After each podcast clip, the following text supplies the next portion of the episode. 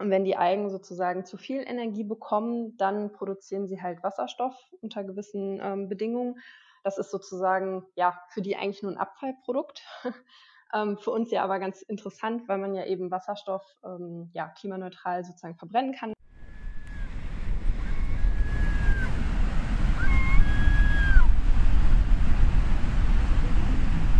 Hallo und herzlich willkommen zu einer neuen Folge vom Podcast Die Weltretterin. Heute machen wir einen Ausflug ins Reich der Biotechnologie, einer Disziplin, die eher selten mit Umweltschutz in Verbindung gebracht wird. Vorsicht und das Ernstnehmen berechtigter Bedenken sind wichtig.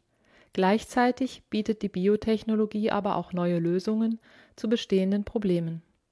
Darum soll es heute gehen. Mit meinem Gast Dr. Christina Marx. Viel Spaß mit der Folge.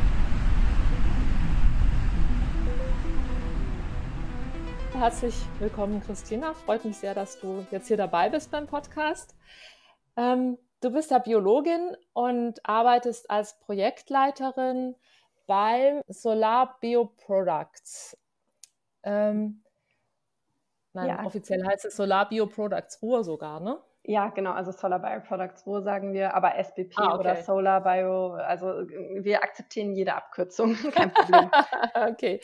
Und du arbeitest da nicht nur, du bist da auch Projektleiterin. Genau. Ähm, magst du mal ähm, erzählen, was ihr macht und was du dort auch genau machst? Ja, gerne. Also äh, Solar Bioproducts Ruhr ist ähm, ein Spin-off der Photobiotechnologiegruppe der Universität Bochum. Ähm, wir sind jetzt seit äh, einigen Jahren schon angesiedelt hier im Innovations- und Gründerzentrum in Herne, ähm, dort wo halt eben auch die Wirtschaftsförderungsgesellschaft äh, ansässig ist.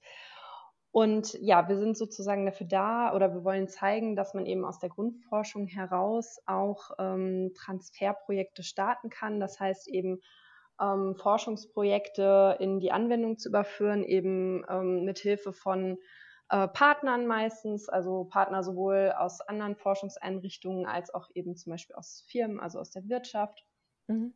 ähm, wollen uns eben äh, vernetzen und die Expertise bündeln, äh, weil natürlich, äh, ja, ähm, meistens braucht man ja eben mehrere äh, beteiligte Personen, die dann jeweils mit ihrem speziellen Fachgebiet ähm, dann ja vereint werden können, um letztendlich äh, dann eine Idee zu realisieren. Ne? Also dass dann halt letztendlich auch eine Innovation entstehen kann. Mhm. Und habt ihr, ähm, also auf der Webseite ist ja so der Fokus auf Umwelt- und Ressourcenschutz. Kannst du dazu noch genauer was sagen, wo ihr da dran seid? Ja, genau. Also wir sind erstmal generell ähm, an Projekten interessiert, die bioökonomisches Potenzial besitzen. Äh, Bioökonomie ist ja jetzt auch so ein Begriff, der, den man jetzt ja immer häufiger liest. Ähm, das sind halt eben Prozesse, die normalerweise auf Erdölprozessen basieren, die eben dann durch grüne, also nachwachsende Rohstoffe ersetzt werden sollen, um dann ähm, ja, eben die Umwelt zu schonen. Äh, das, also dieses Projekt Bioökonomie hat es ja auch jetzt ins Wissenschaftsjahr äh, 2020 geschafft vom Bundesministerium aus. Und wir arbeiten ja hauptsächlich mit Mikroalgen ähm, mhm.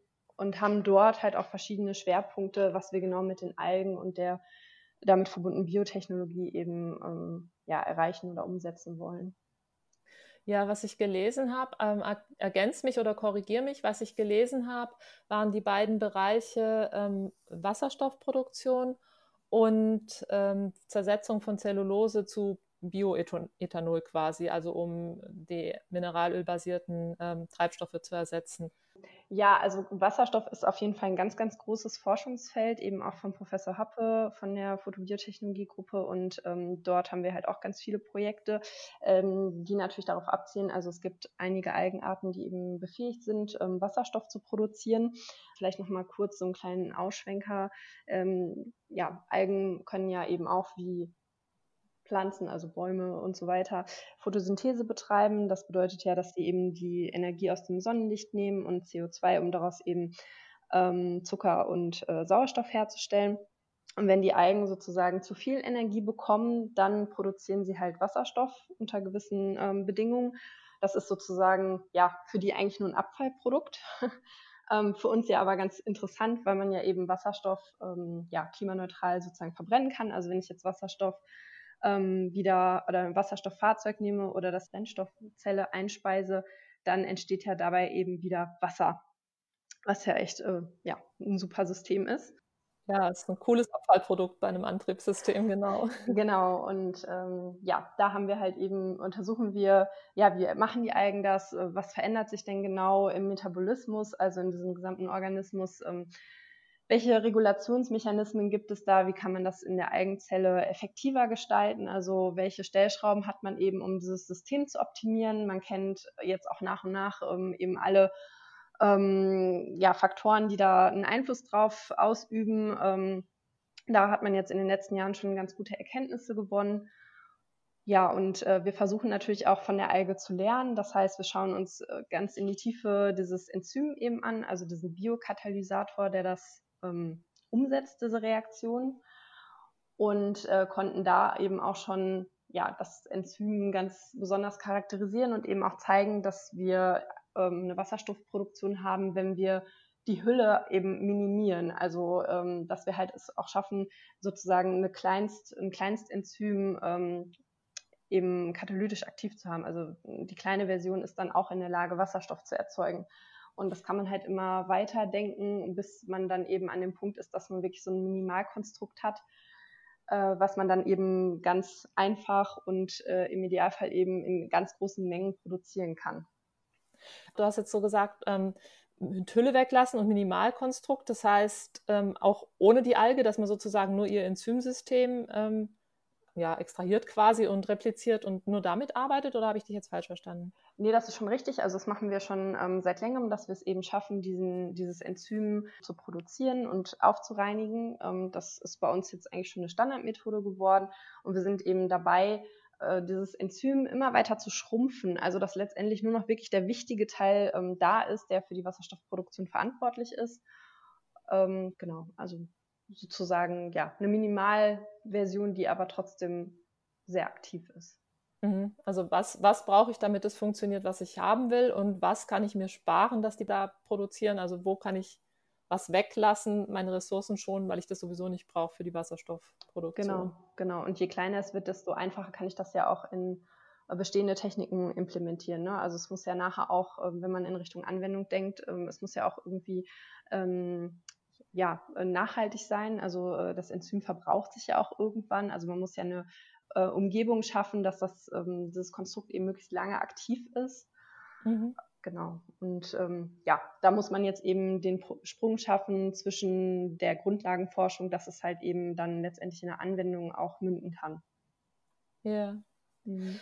Kannst du was dazu sagen, wo genau in dem Prozess du mit deinem Projekt oder deinen Projekten bist und mit deiner Forschung?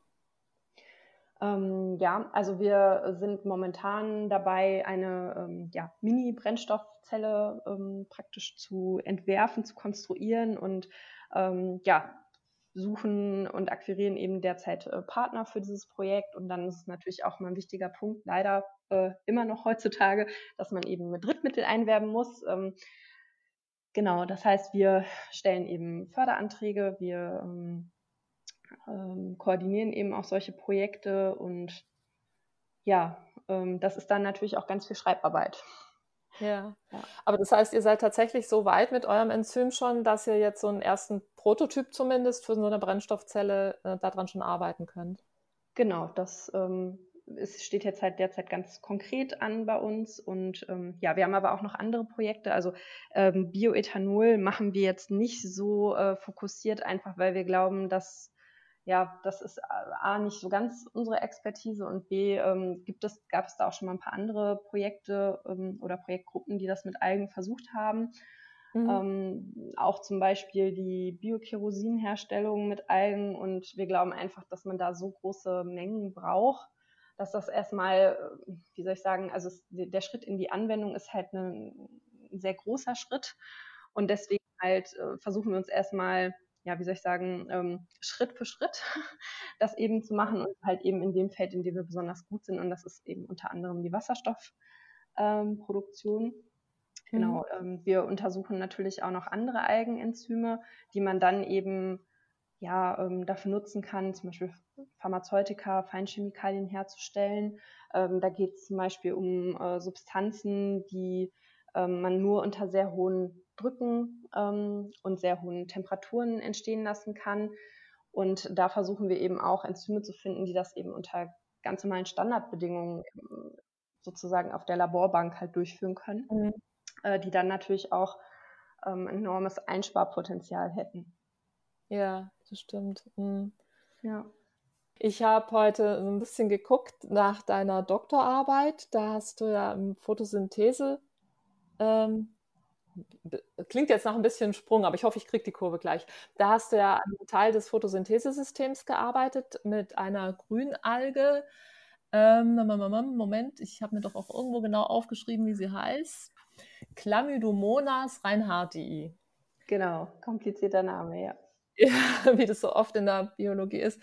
Eine Alge, so ein kurzer Exkurs, was ich darüber so gefunden habe, total spannend spannend. Also gar nicht so das, was man sich so als Normalmensch so blauäugig unter einer Alge vorstellt und damit unter einer Pflanze vorstellt, sondern im Bereich der Einzeller, da verschwimmt ja diese, diese exakte Zuordnung so ein bisschen. Ist nicht so eindeutig wie jetzt bei Wildschweinen und Fichten, sondern das ist so, ja, so Mischformen quasi für unser Empfinden. Und mhm. die Grünalge hat zum Beispiel einen Augenfleck, habe ich gelesen, kann Licht wahrnehmen, sogar verschiedene Wellenlängen, also UV, Blau, Grün, Gelb und Rotlicht erfassen. Sie kann sich mit Hilfe von zwei Geißeln fortbewegen und zwar richtig schnell, also in der Sekunde das Zwölffache ihres, ihrer eigenen Länge.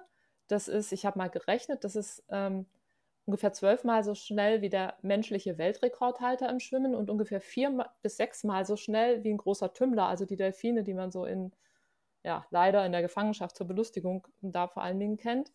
Also die flitzt richtig schnell durch die Gegend, mhm. kann außer Photosynthese machen, auch sich vom Nährmedium ernähren, also wie Tiere, also hat so zwei Ernährungswege und kann sich sowohl geschlechtlich fortpflanzen. In Notzeiten macht sie das vor allen Dingen, als auch durch einfache Teilung. Also es ist schon irgendwie so ein, wenn man da so hinguckt, denkt man sich so, wow, ist schon irgendwie ein stranger Organismus. Ja, auf jeden Fall super faszinierend. Also diese Begeisterung für Algen habe ich ja schon ganz früh im Studium entdeckt.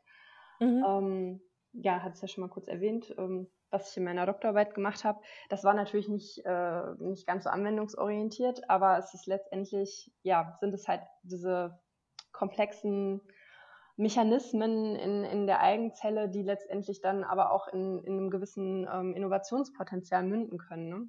Mhm. Also es ist halt ganz wichtig, dass man eben versteht, ähm, wie die Photosynthese, wie der, wie der ganze Komplex und die Regulation innerhalb der Alge ist und das Gute ist ja wirklich an Chlamydomonas reinhardtii, ähm, die hat eine super schnelle Verdopplungszeit. Also man nennt die eigentlich im, im Laborjargon ja auch gerne die grüne Hefe, äh, weil eigentlich eher E. coli und Hefen so die äh, biotechnologischen Werkzeuge ja eigentlich sind. Und äh, dadurch, dass sie halt wirklich nur einen einzigen Chloroplasten hat, der, der ist ja so becherförmig und ähm, liegt oder erfüllt fast die ganze Zelle, ähm, kann man die halt super manipulieren und dadurch halt eben genau sehen, wenn man halt äh, Einfluss nimmt auf gewisse Faktoren, ähm, wie wirkt sich das jetzt auf die eine Zelle aus? Weil man, wenn man eben Pflanzen untersucht, eben häufig das Problem hat, es ist ein Zellverbund. Ja. Und ähm, ja, da kann man dann meistens nicht genau sagen, ähm, ja, wie ist der Einfluss von dem, was ich gerade verändert habe. Hm. Ja, und du hast ja bei einer Pflanze auch immer, du hast vorher schon gesagt, die schnelle Verdopplungszeit, du hast ja bei allen höheren Organismen, Pflanzen, also zusammengesetzten, hast du ja immer das Problem, dass die halt auch viel länger, also es braucht viel länger, bis das die Pflanze dann so groß ist, dass man was sieht, ne? Ja, ja. Genau, also man kann Experimente auch sehr schnell durchführen. Ähm, ich sag mal, ja, ich sag mal ungefähr von einer Woche. Da hat man eigentlich eine ganz gute ähm, Ausgangsmenge an Kultur, um dann ein Experiment durchzuführen. Mhm. Ich kenne noch aus meinem Studium Leute, die haben praktisch in ihrer gesamten Bachelorarbeit die Pflanzen so lange angezogen, konnten dann einen Versuch zum Schluss machen, weil die ja dann erstmal alles schön pürieren müssen in dem Mixer um dann äh, genügend ähm, ja, Zellmaterial, also Ausgangsmaterial zu haben für ihre Versuche. Hm. Du hast vorher gesagt, der, der Chlamydomonas reinhardtii verdoppelt sich ganz schnell. Was ist denn ganz schnell? Ja, so sechs bis acht Stunden ähm, ist für, also ob, unter optimalen Wachstumsbedingungen natürlich immer vorausgesetzt. Ähm, nur mal so zum Vergleich, also Escherichia coli, ne, das äh, Darmbakterium, kann ja sich alle ja, ungefähr 20 Minuten verdoppeln. Ähm, Hefen liegen auch zwischen ja, 30 Minuten und, und, zwei Stunden ungefähr, je nachdem auch, was es für eine ähm, Pilzart ist. Mhm. Genau. Im Vergleich zu dem sind wir natürlich sehr langsam, aber ähm, im Vergleich eben zu den anderen Pflanzen ähm, sind wir dann doch wieder sehr schnell. Also es kommt wirklich immer darauf an, welches Themengebiet hat man und sobald man eben bei Photosynthese ist, ist man eigentlich bei Chlamydomonas. Es gibt noch ein paar andere Algenarten, die sehr ähm, intensiv untersucht werden, aber da ist man schon mit an, an einer sehr guten Adresse, ja. Ja, ja, ich habe auch gelesen, dass es wirklich ähm, von dieser Alge inzwischen, also dass die schon so eine Art Haustier auch von Forschern ist und es davon sehr viele Stämme inzwischen gibt, auch mit unterschiedlichen Mutationen und so, mit denen geforscht wird.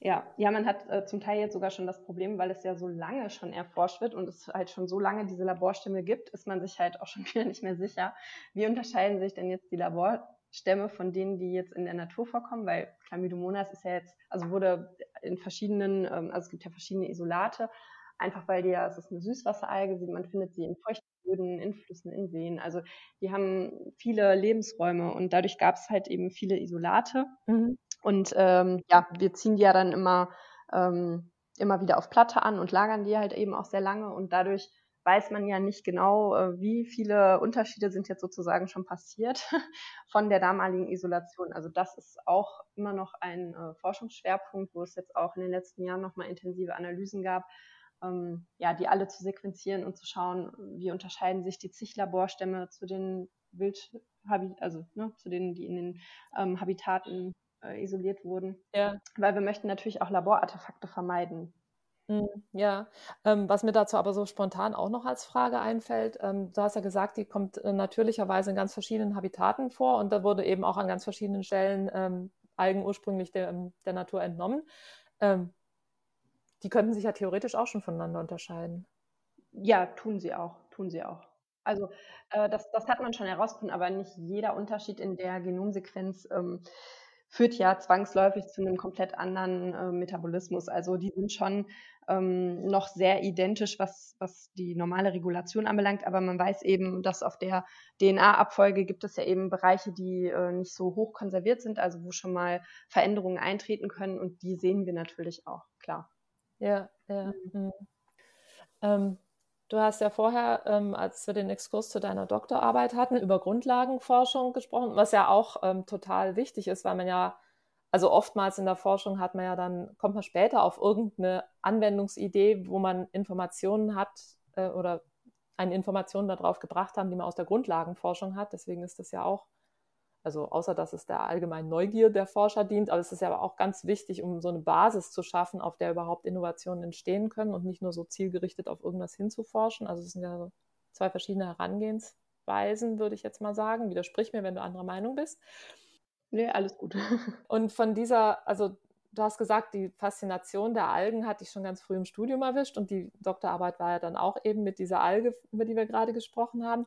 Und wie war dann der Schritt, ähm, dorthin, wo du jetzt bist? Ja, ähm, ja, also letztendlich ist es ja so, man äh, begegnet sich ja doch schon im Forschungsfeld. Äh, mhm. Äh, einfach weil man ja auch an äh, Konferenzen teilnimmt und ähm, sich eben auch austauscht. Und ähm, letztendlich äh, ja, habe ich dann eben von dieser, von diesem Projekt erfahren, das dann halt starten sollte. Und äh, ja, mich hat das einfach total begeistert und für mich war halt klar, dass ähm, ja, ich sowas gerne machen würde. Ähm, mhm. Genau, und dann waren wir uns irgendwie auch sehr schnell einig. Es hat halt einfach gepasst, ja. Ja. Ja, ich kann mir das gut vorstellen. So, ähm, das ist ja jetzt nicht so ein Riesenfeld. Das heißt, so die Leute, die in Deutschland jetzt führend in dem Bereich Algenforschung sind, die kennen sich sicherlich alle untereinander. Ja, ja, doch kann man auf jeden Fall so sagen. Hast du für deine Arbeit so ein Traum oder wenn dir Traum zu groß erscheint, kannst du es auch als Ziel definieren, aber so ein Traum, wo du denkst, wenn ich das schaffen würde in meiner Forschungsarbeit, das wäre ja mein Traum. Mhm. Ja, ähm, also ich glaube eben diesen, also ein Ziel ist natürlich eben erstmal so eine Pilotanlage da stehen zu haben. Das wäre für uns erstmal was, was ganz oben auf der Liste steht. Ich glaube aber, dass das, dass man das nicht als Traum definieren kann, weil ich überzeugt davon bin, dass wir das auch schaffen.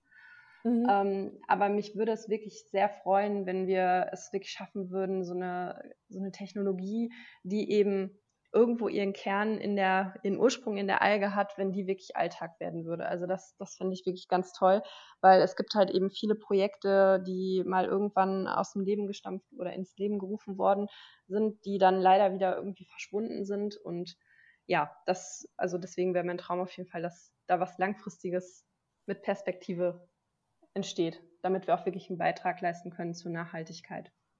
Hm, dass wir in 10 oder in 20 Jahren mit Wasserstoffautos rumfahren, die auf der Algentechnologie basieren. Sowas in der Art?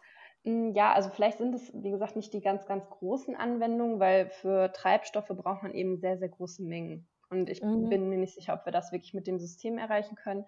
Aber es könnten eben kleinere Formate sein, wie zum Beispiel ein Handy-Akku oder so. Mhm. Ja. Du hast vorher ähm, auch mal gehe ich jetzt noch mal kurz zurück. Du hast vorher auch mal gesagt, dass ihr gerade an der äh, an so einem Brennstoffzellen-Prototyp auch dran sitzt. Ähm, du forschst ja mit den Algen. Ja. Kommt dann in diesen Brennstoff, also ist die Alge da auch mit drin? Macht die Brennstoffzelle ihren Wasserstoff direkt selber? Oder muss die schon betankt werden und die Wasserstoffproduktion ist definitiv davon getrennt? Also so habe ich mir das immer vorgestellt, aber. Hm. Also in, unserer, ähm, in unserem Konzept sieht es eigentlich eher so aus, dass wir ähm, eben die Enzyme aus den Algen verwenden, also äh, sozusagen äh, das, also den Platin-Teil ähm, ersetzen, mhm. was eben auch die gesamte Brennstoffzelle dadurch nachhaltiger machen würde, weil man eben nicht auf äh, seltene Erden angewiesen ist. Genau, also es sind in dem Sinne keine grünen Algen direkt in der Brennstoffzelle drin, sondern wir benutzen eben das, was wir aus der Alge gelernt haben ähm, nutzen eben äh, ja, die Enzyme, bauen die sozusagen nach und setzen die dann ein. Aber das heißt, die Brennstoffzelle macht dann, also mithilfe dieser Enzyme, macht die den Wasserstoff dann genau. selber. Ja, das ähm, ist dann die Idee. Und wir könnten eben noch ähm, nachgeschaltet eben weitere ähm, Enzyme verwenden aus den Algen, die dann eben im Anschluss Elektronen nutzen, um damit ähm, andere Reaktionen durchzuführen. Das heißt, man kann dann ähm, neben der Energie noch ähm, ja, weitere Produkte entstehen lassen. Also das ist so die Idee dahinter. Mhm. Verrätst du zu viel, wenn du sagst, was da weitere Produkte noch sein könnten? Ähm, ich kann es ja mal anders formulieren. Also wir haben eben auch noch andere Projekte, von denen, das hatte ich ja eben schon mal angedeutet, also wir untersuchen Algen auch ähm, in dem Sinne, dass wir uns andere Enzyme anschauen, andere Wege, ähm, und dort gibt es eben auch Enzyme. Da haben wir jetzt auch ähm, erst kürzlich noch eine Publikation äh, veröffentlicht. Das sind Enzyme, die machen Enantium, äh, ja, oder machen stereoselektive Reaktionen. Ich weiß nicht, wahrscheinlich müssen wir da jetzt ein bisschen genauer drauf eingehen, was das ist. Ähm, Im Endeffekt hat man ein Ausgangsprodukt ähm, und eine Ausgangssubstanz und man möchte eben ähm, ein gewisses Produkt herstellen. Man hat nur immer das Problem, dass es sozusagen zwei ähm, sich spiegelnde Produkte dabei gibt, sozusagen die rechte und die linke Hand. Und ähm, man möchte halt eben meistens nur die rechte oder die linke Hand. Und ähm, durch Enzyme kann man eben sagen, okay, wir kriegen nur zu 99 Prozent die Anordnung, dass es die rechte Hand ist. Und äh, bei chemischen Synthesen hat man eben häufig das Problem, es ist eine unspezifische Reaktion und dann entstehen immer zum gewissen Prozentanteil oder sogar 50-50 eben beide Varianten. Ja. Und ähm, ein großer Skandal, den man da immer ähm, anschaulich nennen kann, ist ja eben hier Contagan, ähm, wo man ja eben eine Substanz äh, als Medikament ja verabreicht hat und der Körper dann ja ähm, in der Lage war, diese Substanz nochmal umzuwandeln, dass halt eben die andere Variante entsteht, die dann eben aber ja eine nicht gewünschte Wirkung hatte. Ach, das wusste ich gar nicht, dass das darauf beruht hat. Ja. Aha. Ja, genau. Und ähm, deswegen benutzt man eben heutzutage, also es ist schon ein biotechnologisch anerkanntes Verfahren, sage ich mal, ähm, Enzyme zu verwenden, die dann zu 99,999 Prozent nur diese eine Variante eben herstellen. Ähm, weil das Problem ist ja auch, wenn man das mit chemischer Synthese macht, die sind ja beide gleich groß, die haben in der Regel ähnliche Eigenschaften, man kann die ganz schwer voneinander trennen, wenn man die chemisch herstellt. Und äh, wenn man Enzyme benutzt, umgeht man eben das Ganze. Und da haben wir jetzt eben auch Enzyme aus der Alge entdeckt, die äh, da äh, interessante Reaktionen durchführen können. Und ähm, ja, das wollen wir auf jeden Fall auch nutzen, um da in die industrielle Anwendung einen Schritt weiter zu gehen. Das könnte zum Beispiel aber auch so aussehen, dass wir den Chloroplasten nutzen, der ja eben ähm, im Rahmen der Photosynthese ja NADPH bereitgestellt, also ähm, ein ganz äh, wichtiger Stoff. Und der wird in der Regel nämlich auch von solchen Enzymen benötigt, um diese Reaktion durchzuführen. Das heißt, äh, eine Idee oder ein Traum ist es nach wie vor dann auch ähm, ja, eine Anwendung zu kreieren, indem wir die Algen so manipulieren, dass diese Reaktion im Chloroplasten stattfindet und wir dann ähm, ja das Ganze eben lichtgetrieben ähm, mhm. füttern. Das NADPH, das ist sozusagen ein Energieträger. Genau, ja. Ja, der kann dann immer wieder recycelt werden. Also es findet ja auch normal in der Zelle statt, der wird verbraucht und ähm, das NADP steht dann halt wieder zur Verfügung, wird dann praktisch im Rahmen der Photosynthese wieder neu aufgeladen, sage ich jetzt mal. Und ähm, genau, dann könnte man sozusagen dort andocken und ähm, ja, das Prinzip sozusagen für sich ausnutzen. Ja, dann hätte man Licht, äh, ja, direkt durch Lichtenergie versorgte Synthesen, die dann da mhm. getrieben werden. Mhm. Genau. Das heißt, die anderen Stoffe würden jetzt nicht in dem Akku äh, in der Brennstoffzelle entstehen, die mal ein Handy antreiben, sondern das wären dann andere Konstrukte, die an anderer Stelle eingesetzt werden und wo dann der Fokus was anderes ist. Genau, ja. Mhm. Genau, und da könnte man sich halt auch wirklich ähm, einen Bioreaktor vorstellen, ähm, wo die Algen eben drin wachsen und da würde man dann praktisch das Produkt einfach nur ernten. Ja. ja. Was ist so das Beste an der Arbeit, die du machst und was ist so das Schwierigste? Was würdest du sagen? Mhm. Oder die größte Herausforderung? Hm, also ich fange vielleicht erstmal bei dem Schwierigsten an. Mhm. ähm, man ist tatsächlich immer sehr davon abhängig, was so ähm, ja, der Mindset der Politik ist. Mhm. Ähm, Gerade eben, weil diese Projekte aus der Grundlagenforschung heraus, die werden, also man braucht ja einfach Geld. Ne? Das, das ist so. Man braucht Leute, die, die forschen und das können eben nicht nur Studenten sein, weil der Zeitraum viel zu kurz ist. Man braucht Leute, die sich intensiver damit beschäftigen, die vielleicht auch schon eine gewisse Expertise mitbringen. Und äh, auch die Materialien sind ja eben recht teuer. Ne? Also all das, was man im, im Labor benötigt, muss ja hoch rein sein. Ähm, das sind in der Regel eben äh, ja, sehr kostenintensive äh, Mittel. Mhm. Ja, das heißt, wir brauchen auf jeden Fall Drittmittel, die wir einwerben. Und ja, da muss man wirklich immer schauen, hat man gerade Ausschreibungen, welche Förderprogramme gibt es, passt man da gerade rein oder nicht. Und ja, gewisse Themen sind halt auch eben sehr populär. Das heißt, ähm, man hat ein geringes Budget, wo, sehr, wo sich sehr, sehr viele Leute drum bewerben und ja, man schreibt viele Anträge und es wird dann, also man muss schon eine Frustrationstoleranz mitbringen, aber wenn man halt promoviert hat, dann hat man die ja in der Regel. ja. Wie viel Prozent deiner Arbeit ungefähr, kannst du das sagen, geht für solche Anträge und solche Sachen drauf? Hm. Prozent, ähm, ja, ich würde sagen mindestens 30 bis 40 Prozent. Also es ist ähm, dadurch, dass es ja da auch feste Fristen gibt, also äh, die haben immer so einen regelmäßigen Turnus, man kann sich dann schon immer ein bisschen darauf einstellen. Es gibt äh, auch mal einen Monat, wo wir da sehr, sehr wenig zu machen. Ähm, aber dann gibt es halt eben wieder einen Zeitraum, wo man weiß, okay, jetzt kommen die ganzen Ausschreibungen und dann hat man eigentlich auch nur, ich sag mal, maximal acht, ja, so um die acht Wochen, bis dann der Antrag eingereicht werden muss. Mhm. Und dann wartet man ja auch erst wieder lange Zeit, bis dann eine Entscheidung gefallen ist. Genau, also wir haben natürlich auch Firmen, mit denen wir dann zusammenarbeiten, aber das, ja, ist jetzt auch eher, wie soll ich sagen, also Fördermittel, dass die Unternehmen dann auch direkt mit reingehen in die Anträge, kommt halt auch vor. Mhm. Ja. ja. Dann kommen wir zu dem zweiten Teil der Frage, oder? Was ist das Beste? Ja, das Beste finde ich eigentlich an dem Projekt ist ähm, die Vielseitigkeit, also dass wir wirklich so viele unterschiedliche Sachen machen. Ähm, wir machen ja oder wir dürfen ja auch äh, viel reisen. Äh, gut, jetzt momentan ja eher nicht, aber in den letzten Jahren äh, durften wir schon einige Reisen unternehmen und das finde ich wirklich furchtbar spannend. Also die Leute, denen man dort begegnet, ähm, man sagt ja nicht umsonst, äh, Reisen bildet. Also es waren wirklich sehr schöne Erfahrungen, die wir da gemacht haben. Natürlich ist es auch immer anstrengend, keine Frage, aber das, was man da lernt, das macht das auf jeden Fall wieder wett.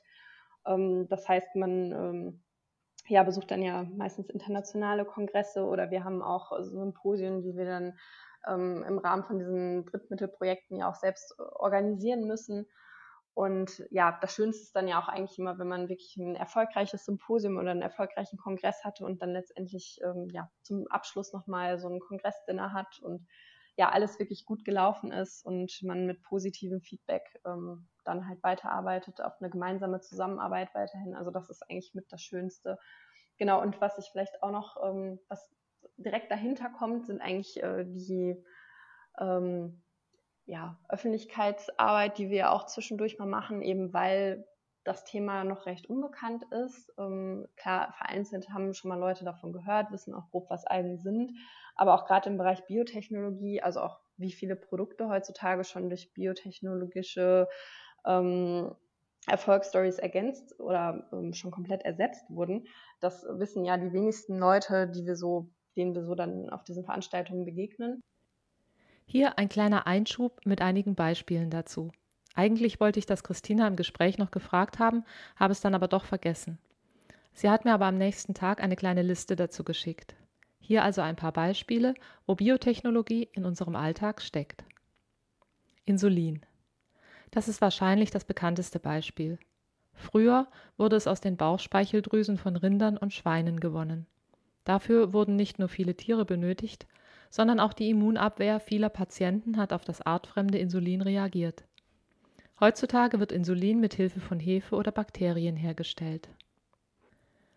Blaue Gummibärchen, blaues Eis oder andere Lebensmittel haben ihre Farbe oft von der Blaualge Spirulina. Nahrungsergänzungsmittel werden teilweise von Algen produziert, zum Beispiel eine Vorstufe von Vitamin A. Enzyme in Waschmitteln sorgen für den Abbau von Verunreinigungen. In Sonnencreme unterstützen Algenenzyme die Regeneration von UV-Schädigungen der Haut. Das waren nur einige Beispiele aus einer langen Liste. Und jetzt zurück zu unserem Gespräch. Und äh, wir machen ja auch Schülerkurse ab und zu mal, so einen kleinen Exkurs. Und ähm, ja, viele sagen dann immer, wenn wir sagen, ja, jetzt mikroskopieren wir, dann sind die Schüler immer so, oh, mikroskopieren. also so schon muss das sein. Ja, und wenn sie dann aber die kleinen Algen unter dem Mikroskop hin und her flitzen sehen, äh, dann leuchten die Augen und oh, da bewegt sich ja was und da schwimmt was und das kennt man ja so nicht von, ich sage jetzt mal salopp Pflanzen, ne? Ja. Ähm, ja, also das sind eigentlich die, die schönen Momente, ja. Das glaube ich, das ist cool. Ja, wo du gerade so gesagt hast, das kennt man ja nicht so von so Pflanzen. Ich habe mir so gerade vorgestellt, wenn eine Eiche mit der Geschwindigkeit durch den Wald flitzen würde, mit der diese Algen da. Ja. Mhm. ja, aber auch wenn ich zum Beispiel erzähle, ähm, ne, hattest du ja auch schon eben kurz vorgelesen bei der Einleitung ähm, bei Chlamydomonas, dass die eben sich nicht nur vegetativ, also ungeschlechtlich vermehren können, sondern dass sie ja eben auch sich geschlechtlich vermehren können. Wenn ich dann ganz provokativ sage, wussten sie schon, dass Algen Sex haben können, dann äh, kriegen die Leute auch immer eigentlich ganz große Augen. Und ähm, ich weiß noch, ich musste damals für einen Versuch ähm, also ich muss vielleicht ein bisschen weiter ausholen.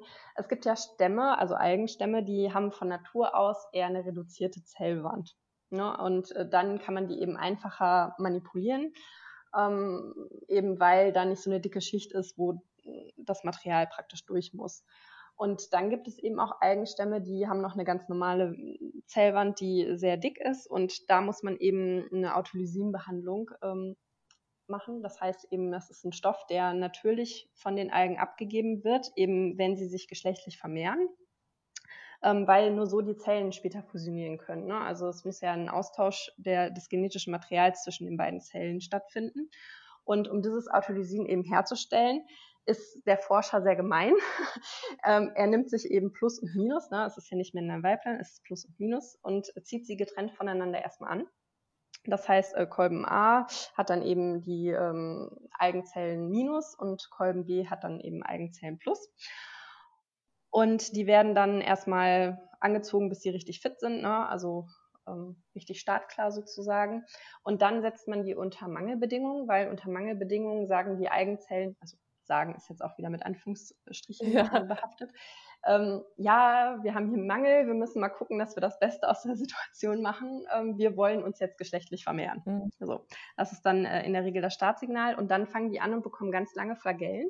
Und die werden auch ziemlich schnell. Also wenn man die dann nämlich sich nochmal unter dem Mikroskop anschaut, dann ist es nicht, ich drehe mich mal hier, huse mal dahin, sondern dann geht es wirklich ab. Also man guckt unter das Mikroskop und sie flitzen nur von rechts nach links. Mhm. Ähm, dann schüttet man die beiden, wenn die dann eben in diesem Zustand sind, ähm, schüttet man die beiden zusammen und lässt sie bei ganz geringer ähm, Schüttlung im Dunkeln inkubieren. Also legt dann gerne noch ein romantisches Lied auf. Und dann sucht halt eben Plus und äh, die Minuszelle und die erkennen sich praktisch an den Flagellen. Ähm, dann fangen an, diese Flagellen sich ineinander zu verdrillen, also mhm. also sich zu umschlingen, verkürzen sich dann nach und nach, also werden dann äh, sozusagen abgebaut, bis die beiden Zellen sich dann erreichen und in diesem Zuge wird dann Autolysin produziert und ins Medium abgegeben, damit die dann ähm, die Zellwand reduzieren kann, mhm. damit dann letztendlich eben die Zellen verschmelzen. Und genau an diesem Punkt stoppt man dann dieses ganze Prinzip oh, und die äh, genau die armen Zellen und erntet dann nämlich das Autolysin. Und äh, das braucht man dann ja eben für seine Versuche. Ja. Ähm, du hattest angefangen mit, ähm, dass du in der Schule den Kindern was erzählst und den Erwachsenen und wussten sie, dass sie Sex haben. Und dann hast du gesagt, du willst mal ein bisschen weiter ausholen. War das das, worauf du hinaus wolltest oder war da noch was anderes? Nee, nee, das war das, worauf ich hinaus wollte. Mhm. Also diese Geschichte eben, weil man dir das, ja, den Eigen in dem Sinne ja gar nicht zutraut. Ne? Also man hat so ja. das Gefühl, ja, die stehen dann da und wachsen und man braucht einfach nur Licht und Medium, aber dass da eben noch viel, viel mehr hintersteckt, dass eben auch Mikroorganismen verschiedene Arten der Fortpflanzung haben können. Ja. Ja, ich habe schon immer gesagt, ich muss das eigentlich mal filmen und so einen Kurzfilm draus machen, ähm, damit man das mal wirklich, ja. Das ist ja sicher cool, ja. ähm, du hast ja jetzt äh, seit anderthalb, einen Vierteljahren oder sowas, bist du Mama? Ja, ja. Kannst du was dazu sagen? Wie sind so deine Erfahrungen als Forscherin mit Kind? Hat sich dadurch was geändert? Ist es schwieriger, komisch, anders geworden? Ist es gut? Klappt es prima? Wie, wie sind so deine Erfahrungen? Hm. Ähm, ja, also äh, wie soll man das formulieren? Ich bin ja recht schnell zwar wieder angefangen zu arbeiten, aber eben in Teilzeit bin ich ja nach wie vor. Also ich bin noch nicht komplett voll wieder da. Ähm, ja, man ist am Anfang immer sehr euphorisch und sagt, ja, ja, ähm, ich mache das weiter mit so viel Herzblut und ähm, ich bin so ambitioniert, da wird irgendwie nichts liegen bleiben. Ja, da kann ich auf jeden Fall sagen, das funktioniert nicht. ja, spätestens wenn man die Phase hat, wo sie dann laufen können, wird es äh, definitiv auch mit dem, ich setze mich mal eben kurz mit dem Laptop hier hin, ganz schwierig. Ähm, ja, ich habe den großen Vorteil, wir haben eben noch beide Großeltern, ähm, ne, vom Kind, also meine Eltern und meine Schwiegereltern, ähm, sodass das echt gut klappt. Also kann ich nicht anders sagen. Ähm, das mit dem Reisen hat mir am Anfang schon Bauchschmerzen bereitet, eben weil wir auch äh, chinesische Kooperationen haben und da ist man nicht mal eben für einen Tag weg. Ne? Das, das ist dann schon ein bisschen länger. Aber eben jetzt wegen Corona wurde ja auch viel abgesagt und verschoben, sodass ich da gar nicht ähm, in den gedanklichen Zwang gekommen bin. Ähm, ja, und ja, also ich habe schon mal die ein oder andere Dienstreise jetzt auch in der Zeit gemacht ähm, und ich muss sagen, es tat mir gut und dem Papa tat es auch gut, noch mal ein bisschen Exklusivzeit zu haben und von daher, ich denke, das ist auf jeden Fall vereinbar. Nur diese, ja, ich sage jetzt mal 50-Stunden-Woche, die kann man natürlich dann nicht erfüllen. Ja, möchte ich dann auch gar nicht, ne? Also. Ja, das glaube ich. Ja, ja, das ist ja, da kommt ja dann sozusagen eine zweite große Leidenschaft mit ins Leben, sobald man dann ein Kind hat. Und natürlich soll es auch Zeit haben, klar. Ja. Ähm, ja, ich habe auch so ein bisschen unter dem Hintergrund gefragt, weil ich ja auch einfach so, ja, nicht nur in die, in die, ähm, in den Umweltaspekt derjenigen, mit denen ich spreche, eintauchen will, sondern auch so, wie ist es denn so im Leben und vielleicht auch, ja, einfach dass andere Menschen das so ein bisschen kennenlernen und vielleicht auch Inspiration sein kann. Und das, deswegen natürlich diese Frage auch, und da zielt auch meine nächste Frage so hin. Gibt es so irgendwas, was du anderen Frauen oder auch jungen Mädchen sagen würdest, wenn sie von irgend sowas träumen oder so Richtung Forschung? Ja, also was ich auf jeden Fall jedem raten kann, ist einfach wirklich mit den Leuten zu sprechen. Man äh, ist da nicht in seinem Turm, in seinem eisernen Forscherturm und äh, schaut irgendwie auf alle herab. Auf gar keinen Fall. Wir sind äh, immer gesprächsbereit und ähm, sind auch einfach froh, wenn wir sehen, dass ähm, andere auch in diese Richtung vorstreben möchten. Also ich kann da wirklich nur jeden unterstützen, das auf jeden Fall zu versuchen und ja auch gerne ähm, eben den Kontakt mit uns aufzunehmen. Also ähm, ja, man sollte sich nicht abschrecken lassen, auch eben, dass das viel in der Forschung auf Englisch ist und so. Ich habe in der, in der Schule war Englisch jetzt auch nicht mein absolutes Einserfach oder so. Aber es hat ein ganz anderes Interesse, wenn es eben dann um Wissenschaft geht. Ähm, ja, und wenn man dann halt auch erstmal merkt, auch was das auf, der, auf dem kommunikativen Weg alles mit sich bringt. Ne? Also wie viel ähm, Erfahrungsaustausch man jetzt eben schon hatte, wie viele Leute man kennenlernt und ähm, ja, halt, wie fruchtbar das Ganze auch sein kann, ne? dass man zusammentrifft, dass man wirklich ein Brainstorming hat und da merkt, dass man wirklich äh, Expertisen super vereinen kann. Also, dass, ne, wenn da wirklich was raus entsteht, das ist einfach wirklich schön mitzuerleben und das kann ich auch nur jedem raten, der ähm, naturwissenschaftliches Interesse hat. Also, ja. Mhm. Ja, das mit dem Englisch, das hat sich ja, also ich meine, das kann man ja im Notfall auch wirklich ganz leicht beheben. Zwei Monate unter Native Speakern mal hinfahren oder sowas und die Sache hat sich erledigt. Ja. Du hast gesagt, einfach mit euch sprechen und so. Ähm, und vorher hattest du ja von den Schülern erzählt. Geht ihr in die Schulen oder kommen die zu euch? Kann man bei euch auch einfach anklopfen oder habt ihr einen Tag der offenen Tür oder irgend sowas? Oder wie, wie sieht es konkret aus? Ja, also die ähm, Universität hat sowieso immer einen Tag der offenen Tür und die haben ja auch extra Angebote für Schüler, wo wir jetzt auch schon dran teilgenommen haben. Dann gibt es ja hier in der Region oder beziehungsweise in NRW besser gesagt, ähm, ja auch noch diese ZTI-Geschichten, also Zukunft durch Innovationen. Ähm, die zielen ja darauf ab, eben gerade diese MINT-Fächer zu stärken, also Mathematik, Ingenieurwissenschaften, Naturwissenschaften, Technik.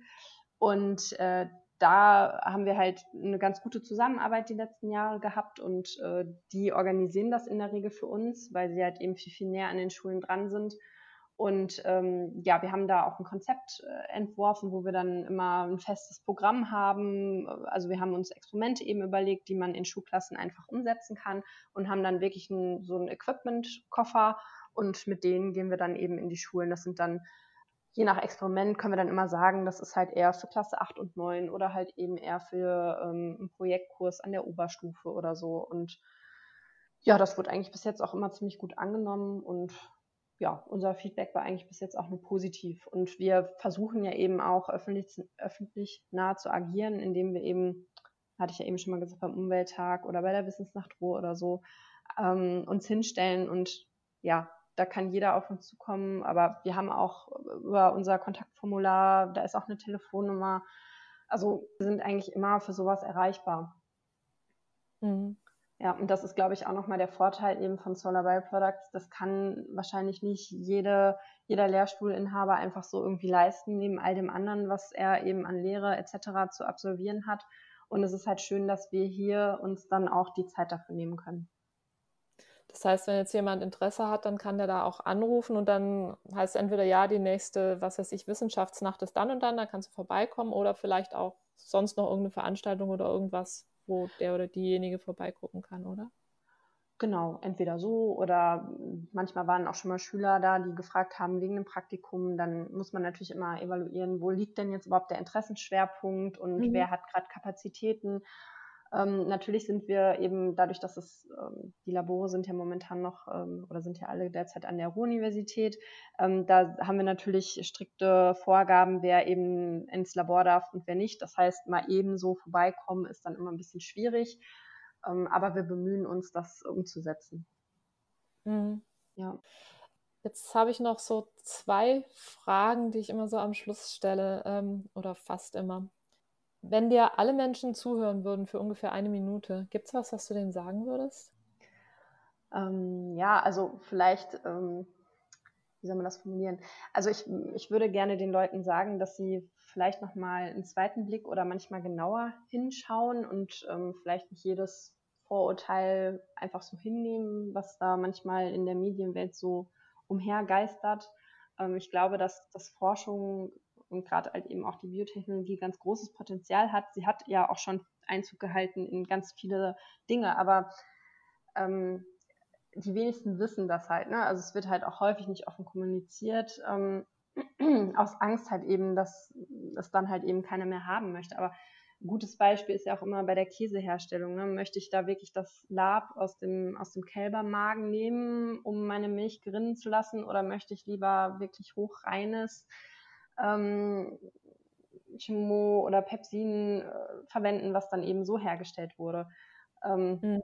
Ist ja genauso wie mit, mit Schweinegelatine. Man hat ja jetzt auch schon aus Braunalgen ähm, ja die Substanzen aus der Zellwand genommen. Ne? Damit kann man ja auch, also mit Agar kann man ja auch gelatieren.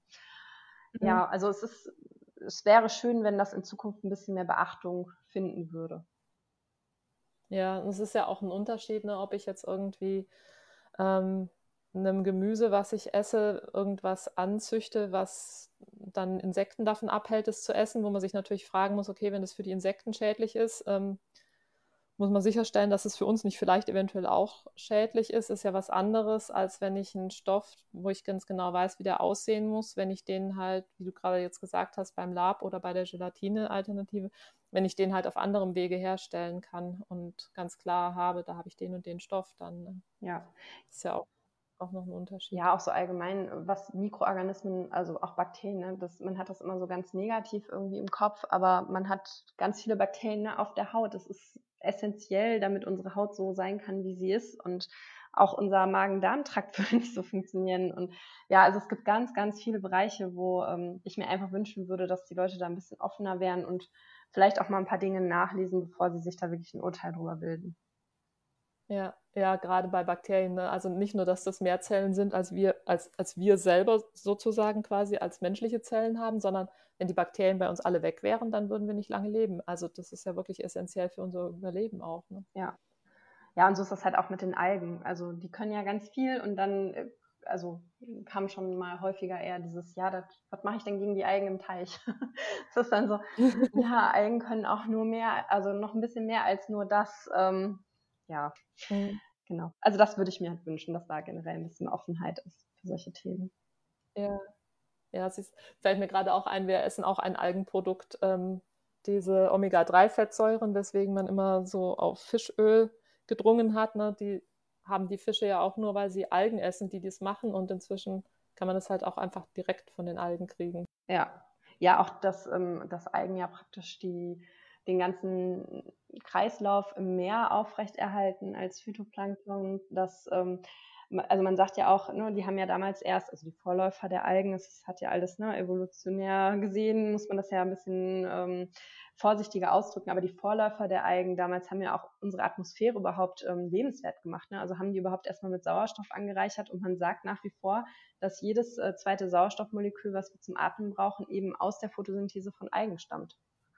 Ja, ja, ja, auf jeden Fall. Das ist, ähm, das ist vielen gar nicht so bewusst, das stimmt, weil man immer so die Bäume so quasi im Vordergrund hat und gar nicht sieht, dass wirklich die Hälfte unseres Sauerstoffs aus dem Meer kommt. Genau, und ich glaube auch, dass, also wir haben ja erst einen Bruchteil überhaupt dieser ganzen Algenarten identifiziert und kennen die überhaupt. Ne? Also die haben ja jetzt schon eine riesen Bandbreite an, an ja, wie sie aussehen, was sie machen. Ähm, ne, man hat ja sowieso, gut, Blaualgen, also Cyanobakterien würde ich jetzt noch mal ein bisschen ausklammern, aber man hat äh, Grünalgen, Rotalgen, Braunalgen und so weiter, die Kieselalgen. Mhm. Ähm, von ganz, ganz klein, ne, Klami ist ja gerade mal, also wir nennen Chlamydomonas reinhardt immer als Abkürzung Klami, weil es ein bisschen einfacher ist. ähm, die sind ja so klein, wenn ich jetzt ein Haar abschneide, dann kann ich ja zehn Stück davon nebeneinander auf äh, diese abgeschnittene Haarfläche sozusagen positionieren. Und äh, wenn man sich das im Verhältnis vorstellt zu, ja, gut, dem Meersalat und verschiedene Blatttange, die man hat, aber es gibt ja dann auch diese Riesentange, die bis zu 100 Meter lang werden können. Äh, es gibt die Schneealgen, die äh, wirklich so richtig blutrot im, im, im Schnee ähm, wachsen können. Also es ist wahnsinnig faszinierend, äh, wie groß da einfach dieses Potenzial ist. Und man schätzt, äh, glaube ich, dass ungefähr, weiß nicht mehr, 400.000 Algenarten oder sowas existieren und kennt wirklich erst einen Bruchteil davon. Also ich glaube, es werden momentan so vielleicht so um die 160 überhaupt industriell mal irgendwie untersucht. Ja, also da ist auch noch ganz viel möglich, bin ich fest von überzeugt.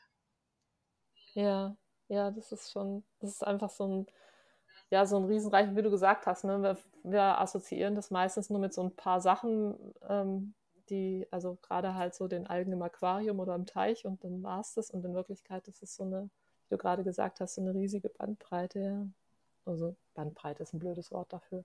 So ein riesiges Feld an Organismen, so eine riesige Vielfalt. Mhm. Ja.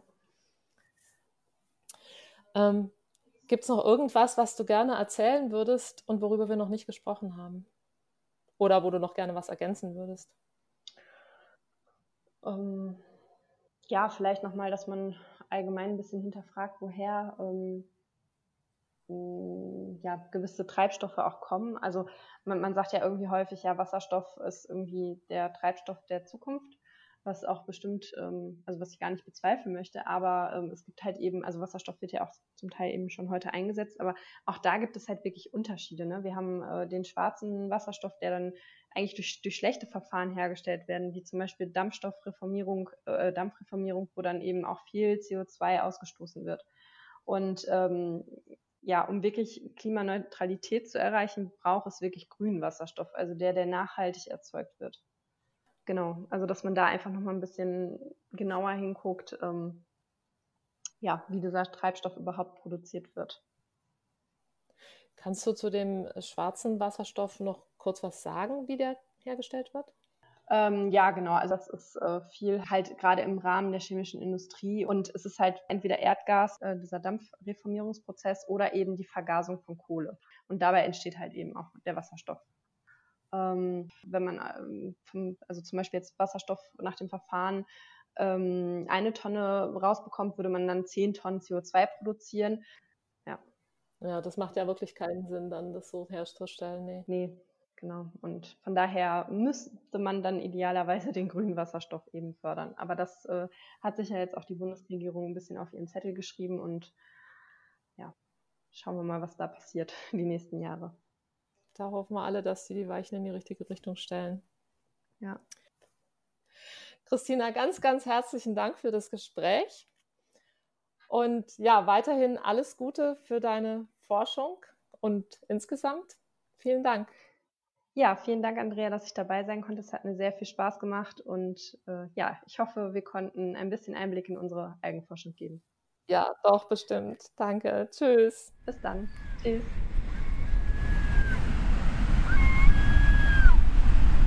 Das war das Gespräch mit Christina. In den Shownotes findet ihr noch den Link zu Solar Bioproducts Ruhr. Ich wünsche euch eine gute Zeit und freue mich auf die nächste Folge mit euch.